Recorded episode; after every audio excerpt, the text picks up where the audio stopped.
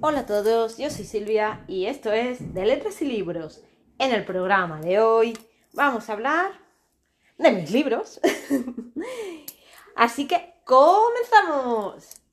Bueno, sabéis que llevo bastante tiempo sin hablar sobre mis libros, ni en lo que estoy trabajando, ahora mismo en lo que estoy escribiendo, ni os los estoy recomendando. Pero ya sabéis que los podéis encontrar en Amazon poniendo, vosotros entréis en Amazon, buscáis en el buscador Silvia Salvador y os saldrán mis libros. Y os recuerdo que son la trilogía Las aventuras de Israel compuesta por Diario de un crimen, Destino y una historia de fantasmas, dos poemarios, un libro de cuentos infantiles titulado Las aventuras del bosque mágico, dos libros de relatos, uno de relatos cortos titulado Pequeños relatos y historias del acantilado. Luego nos encontramos con el aroma de café, la novela corta El dulce aroma de las flores, mi novela romántica Una vida para amar y el último libro que he publicado, Elena en Santana, que es una novela juvenil. Y como ya he dicho, todos estos libros los podéis encontrar en Amazon. Vosotros entráis, ponéis Silvia Salvador y os saldrán todas mis novelas, que son las que os acabo de decir. Y también las podéis encontrar en el link de la bio del Instagram de Letras y Libros. Ya sabéis que no solo hago críticas literarias, que habitualmente las hago por aquí. En Instagram simplemente hago algún pequeño comentario de los libros que me estoy leyendo y pongo la foto. Y es aquí cuando hablo más detenidamente. Por eso he decidido esta vez hablar un poquito de mis novelas, que hace mucho que no hablo de ellas. Y así os animo a que las leáis si os apetece. Realmente si os apetece leer una de mis novelas, pues ya sabéis. Bueno, pues Diario de un crimen, Destino y una historia de fantasmas eh, son tres libros de misterio. Evidentemente, el primero sería una novela negra o un thriller con muchos toques de humor. O más bien, es una novela de humor con toques de thriller y novela policíaca. Más o menos va así. Destino, en cambio, es una novela de misterio.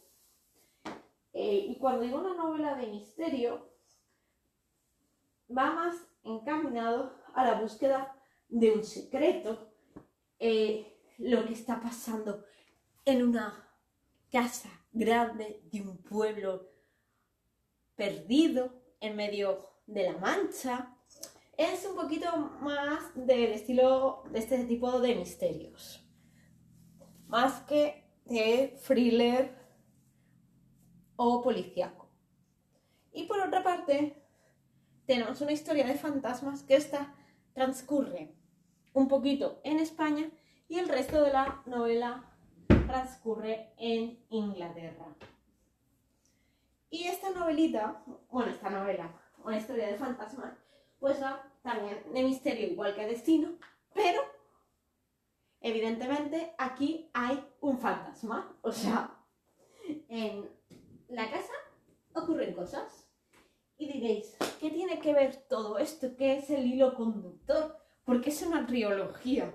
Estas novelas tan diferentes, tan dispares, que cada una, una es de fantasmas, estaría más enfocada a la novela de terror o a la novela gótica. Este tiene que ver una novela de, de un misterio, de una búsqueda, que puede incluso ser un poquito de aventuras, con un thriller un thriller humorístico, vamos a llamarlo así porque es un thriller humorístico realmente.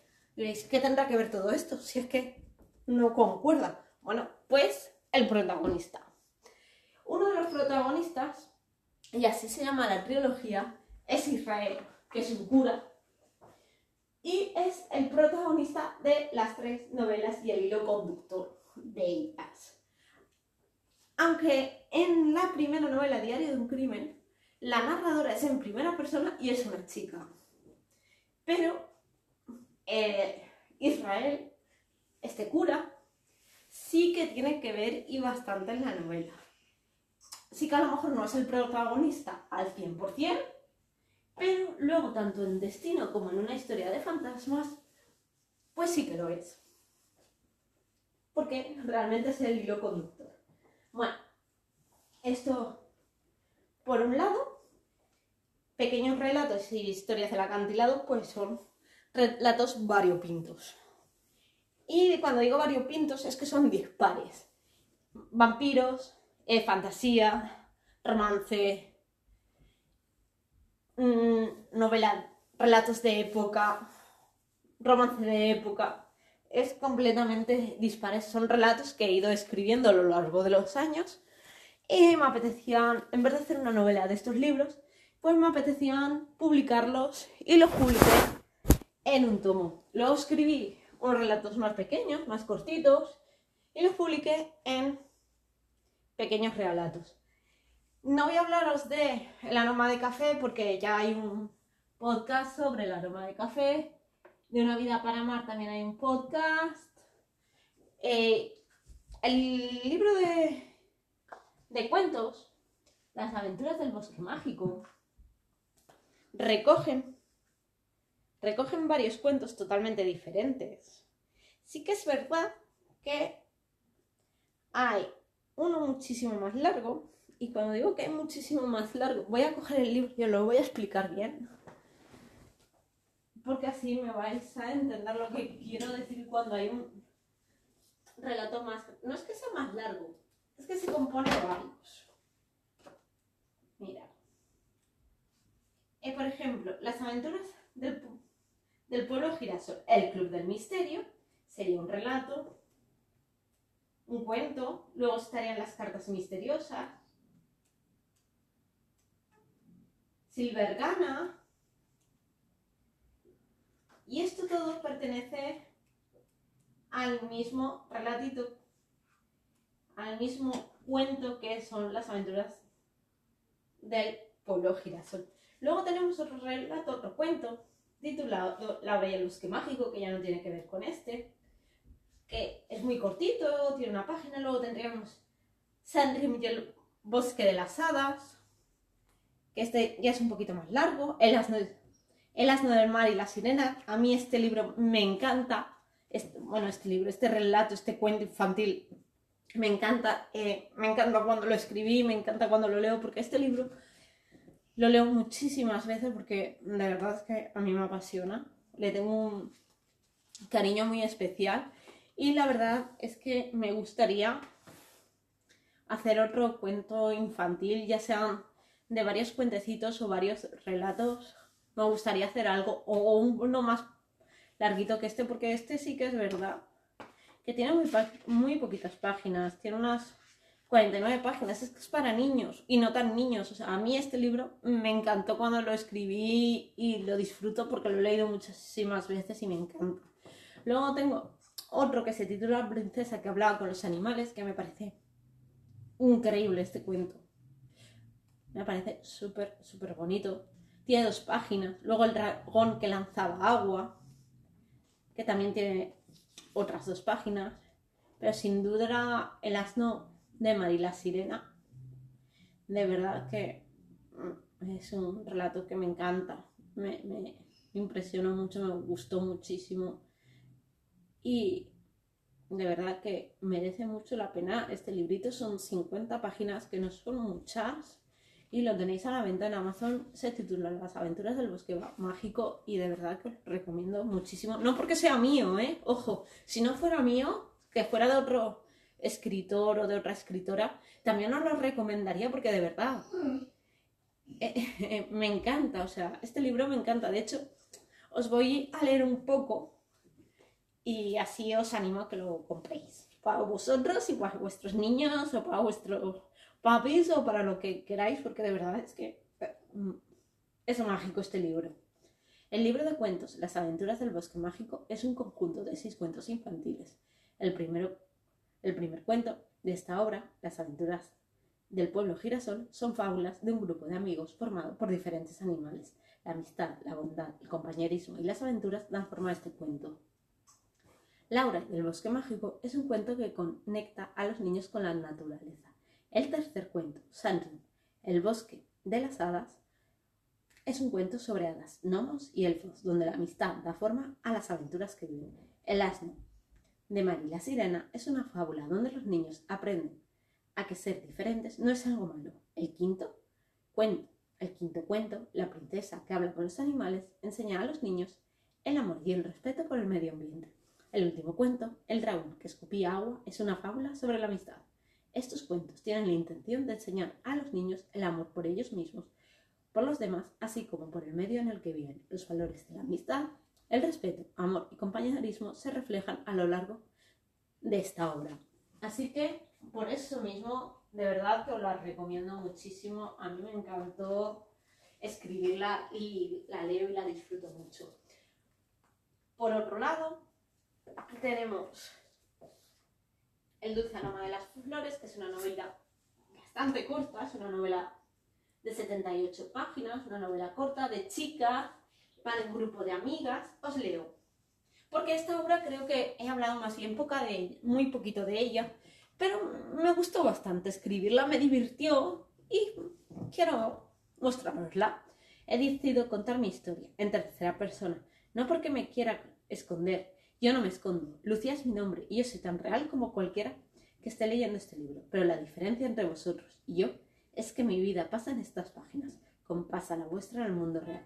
Puede que no sea de carne y hueso, pero soy tan humana como vosotros. Mi historia es la de muchos artesanos, ilustradores, escritores, actores, cantantes, actrices y bailarines. Mi historia se vive de mil formas diferentes, en mil personas distintas, pues en estas páginas cuento el sufrimiento, el anhelo, la lucha, la desilusión, la ilusión por conseguir que los sueños se hagan realidad esa lucha que tenemos constantemente por conseguir que se venda nuestra obra, se lea nuestro libro o podamos vivir de nuestro trabajo.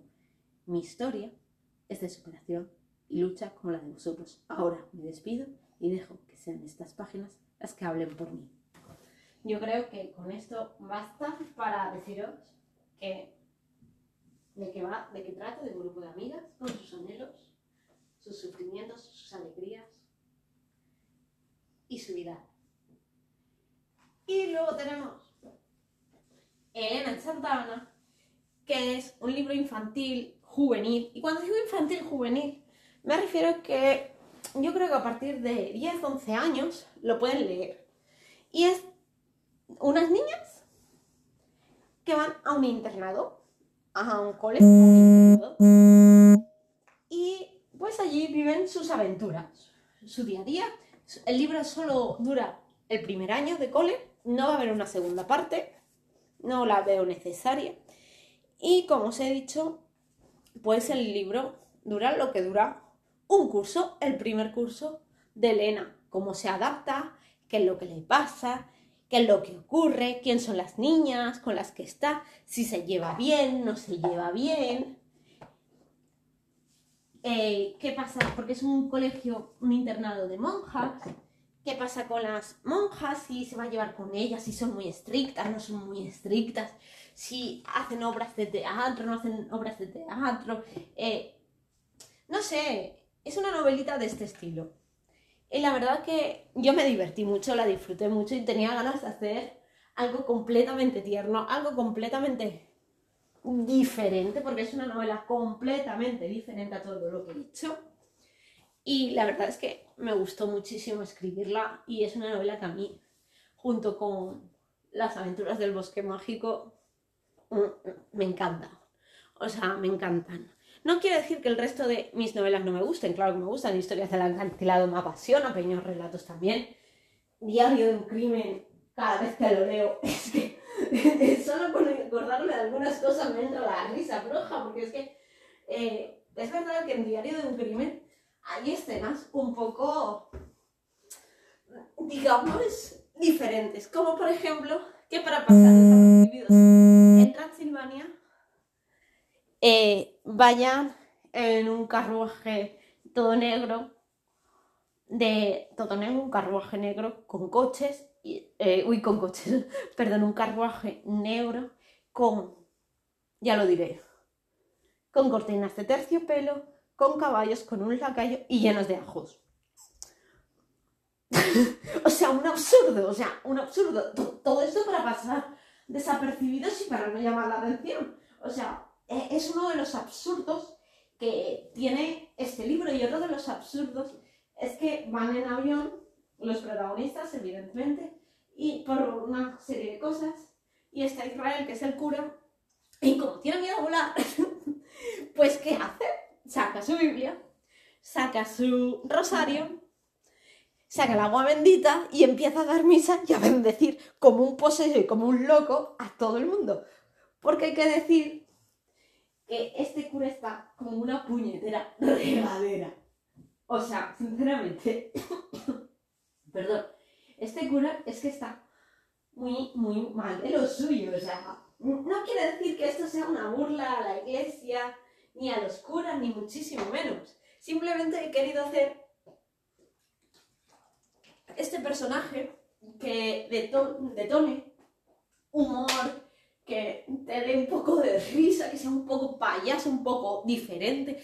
Porque me parece a mí que el thriller ya de por sí es bastante sanguinoliento. Ya yo cuando empecé a escribirlo, sí que es verdad que empieza con una escena bastante macabra. Y os la voy a contar porque es el principio del libro, de hecho en la primera página, que están unos niños jugando en un parque, en unos columpios, y, el, y uno de ellos, cuando se baja del columpio, se encuentra una mano enterrada ensangrentada. O sea, el libro es bastante. tiene escenas un poco macabras, un poco sanguinolientas, un poco del estilo del thriller que se escribe que a mí no me termina de gustar. Y, yo cuando empecé, empecé así a escribirlo, pero como no me encontraba gusto con esta historia tan de sangre, tan violenta, para quitarle hierro, hierro al asunto, pues quise darle ese toque cómico con este personaje. Bueno, claro, hay que decir que la familia de la protagonista, pues como que no se queda atrás, porque es que son para darlos de comer aparte también a esta gente. Eso también hay que decirlo, que es que la familia de la protagonista son para darles de comer aparte. Pero claro, yo en sí quería hacer un thriller. Os, cuento cómo nació esta novela, porque en sí eh, era, era un poco extraño, porque yo vi un concurso de novela policíaca, thriller y novela negra. Yo dije, ¡ostras! Esta es la mía. Pues como no me gusta este género, pero sí me gusta Agatha Christie, voy a hacer algo tipo Agatha Christie, pero un poquito más, a lo mejor sanguinoliento, un poquito más novela negra.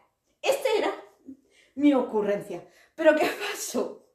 Que yo digo, si es que no me siento cómoda haciendo esto, es que no me siento cómoda. Entonces, ¿qué hice? Vamos a darle un giro de tuerca. Vamos a darle un giro diferente. Voy a meter un poquito de humor. Y se me fue la mano. O sea, se me fue la mano. O sea, con la familia de esta chica, de la protagonista, se me fue la mano.